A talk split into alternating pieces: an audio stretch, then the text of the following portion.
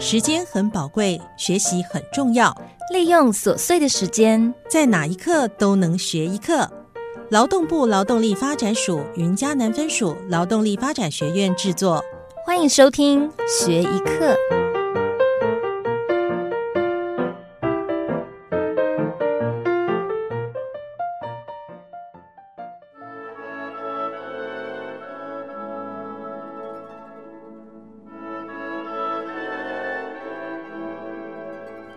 Hello，亲爱的听众朋友，你好！你现在收听的是学一课，我是李宗彦，欢迎收听燕问人生讲堂。我今天要讲的是专注力。在今日这个资讯过度膨胀爆炸的时代，专注力绝对是二十一世纪最重要的资产。数位科技带来便利，但是也夺走了我们的专注力。在以前电脑还不发达的年代，最主要的就是听听广播、看看电视，而且电视也只有三台，顶多加上第四台，而且都是有时间限制的。加上当时的资讯获取的管道有限，许多讯息除了来自于电视还有广播以外，我们从书本里面获取知识也是一个非常重要的一个途径。静下心来阅读。本身就需要有非常强大的专注力。如果没有了专注力，你所获得的一个任何知识，或是你想尽办法所想出的任何的点子，终究是无法获得行动而实现的。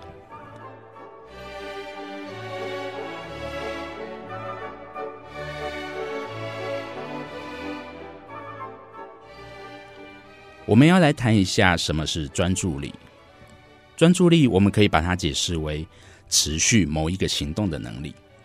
在这边，我所说的这一个行动，包含了实际的外在行动，还有内在的思想的一个行动。大家可能不知道，专注力其实是一种与生俱来的本能，而且它是可以被训练而且放大的一个能力。提到这个。我们就不得不来谈一下 Kangaroo Care 袋鼠式护理。许多的妇产科医院在近几年来都会将刚出生的一个新生儿使用这个袋鼠式护理的一个方式。他们首先会将光溜溜的新生儿放在母亲的乳房之间，这么做用意是要让新生儿产生一种安全感，并且能有效地。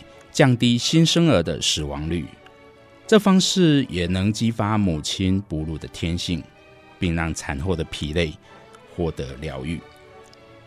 这时候你会发现一件很神奇的一件事情：新生儿在还没有打开眼睛，在什么都还看不到的情况之下，他竟然会本能的朝着母亲乳房的方向移动爬去。最后，新生儿终究会找到母亲的乳头。并且心满意足的喝到母奶喂饱自己。有时候这整个过程或许会非常的缓慢，但终究新生儿必定会达成他们喝奶水的这个目的。经由这件事可以证明，我们与生俱来就具备了专注的本能。然而实际上不止人类，呃，就连动物或者是植物也都具备这一类的能力。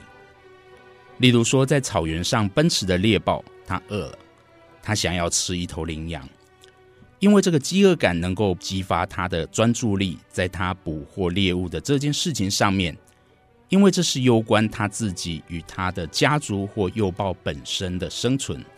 由于这种危机感，而激发了它身体专注在肌肉上面，产生极大的能量爆发力，让它可以很迅速地去追赶、去捕获猎物。其他像是蜥蜴在捕捉苍蝇、小虫子，这也是需要非常专注的，必须一击必杀的将其捕获。在植物方面，你像捕蝇草在捕捉昆虫的时候，也是需要耐心的等候虫子进到它的叶片之间，再将其合上叶片捕获昆虫，并且专注的分泌消化液将其消化。经过这一些例子，我们可以发现。专注力在整个大自然的动植物界当中，其实是攸关生存的一件事。无论动物或植物，都有很强大、惊人的求生的专注力。这是因为专注力是源自于生命的一个本能。当猎豹它饥饿的时候，它心里应该只想着一件事：我如果没有抓到这一头猎物，有可能自己会死，接着全家都无法生存，进而将专注力转化为行动，捕捉猎物。这是一种延续生命存活本能的一个行动。我们人类与生俱来也具备了这一种生存本能的专注力。在古时文明还没有那么进步的时候，我们祖先过着渔猎的生活，专注力帮助我们猎取动物，求得生存。但是随着文明进步的推进，我们求生的专注力这个本能，已不再是专注在体力上面，而是专注在我们的头脑上。人类的专注力会随着社会形态而改变。在现今这个社会，我们赖以为生存的不一定只专注于体力，更多的有可能是需要用到头脑的脑力活。例如说，使用电脑文书啊，或者是制造业工厂需要集中精神操作机器之类的等等，这些都需要非常集中注意力操作，不然是很容易出差错的。大家可能不知道，我们的专注力有可能会被我们自己本身的思想给阻碍了。有时候想太多，其实也是阻碍专注力的一个最基本的原因。因为人类的思想里面包含了情绪、情感，还有各种思考，这些种种的复杂因素，让我们无法像动物一样完整的发挥出专注力、冲动的本能与爆发力。这边我举一个例子，在平常的时候。某一个非常瘦弱的母亲，你要她去扛起一个非常重的柜子，我想这个对她来说绝对是一件非常吃力的一件事，甚至于是不可能做到的一件事。但是我们可能都听说过，在火灾的时候，有一个瘦弱的母亲，她把家里装满贵重物品的一个柜子，直接从三楼扛到楼下去的一个故事。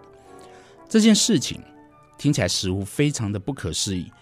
但是我要说的是，在平常的时候，你要他扛起一个柜子，他的思想里面掺杂着许多复杂的思想情绪，以至于他做不成这件事。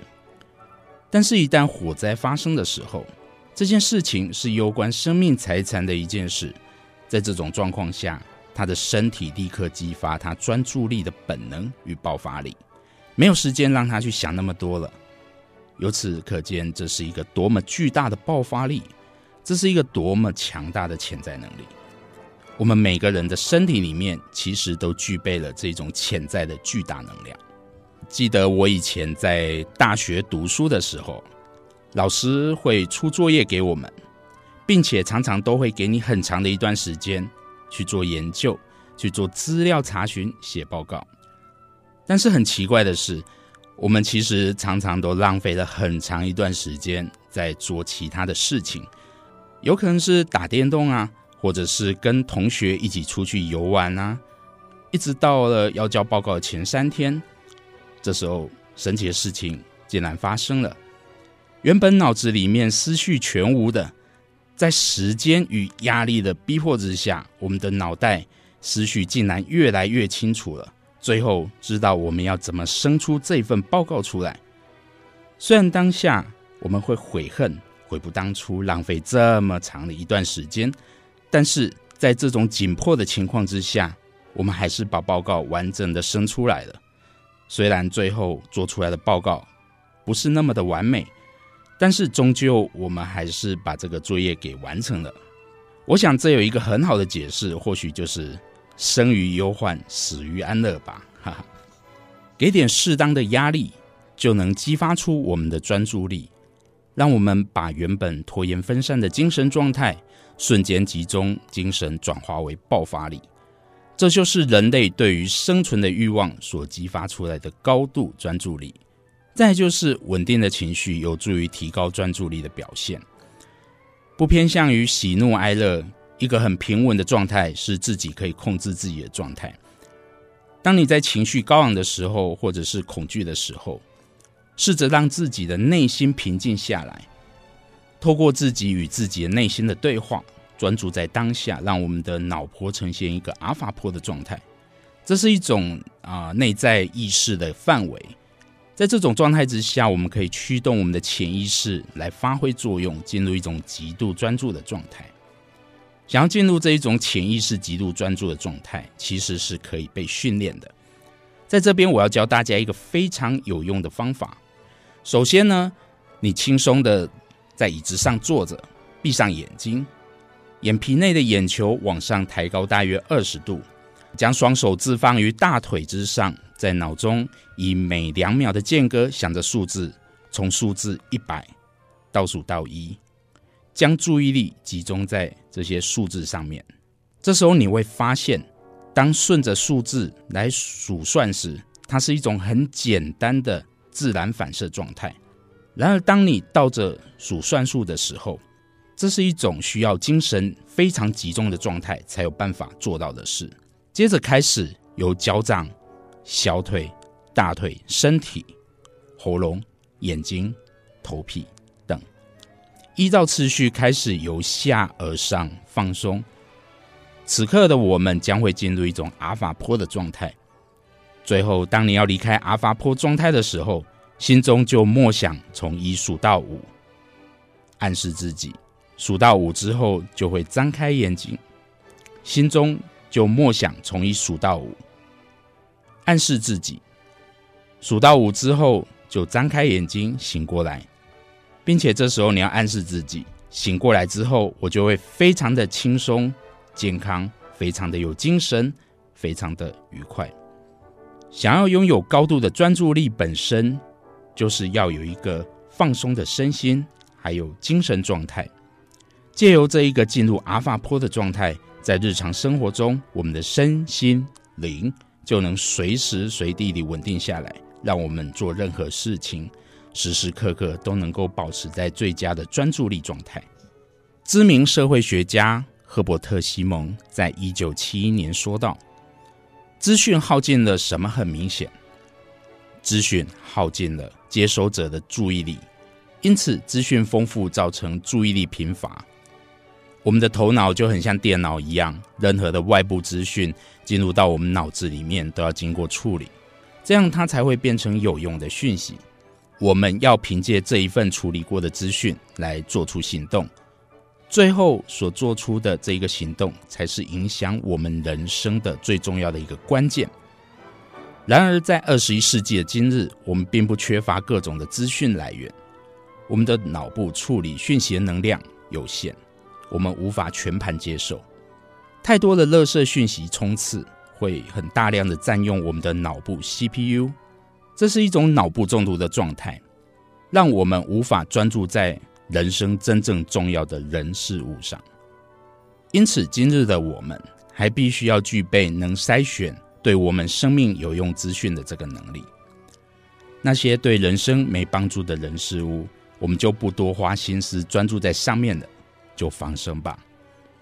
毕竟人生有限，人生可以很专注，人生可以很忙。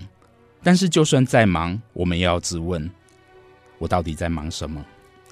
千万别让那些无关紧要的东西毁了我们的人生。别让十年后的自己再懊悔一次，说：“天哪，十年前的我到底在干嘛？”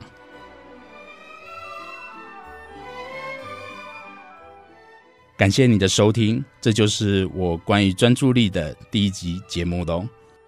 我非常兴奋。也非常的期待能够跟你一起来分享我的燕问人生讲堂。如果你也喜欢我节目的内容，欢迎持续锁定学一课。我是李宗彦，那我们就下一集再见喽。Thanks，拜拜。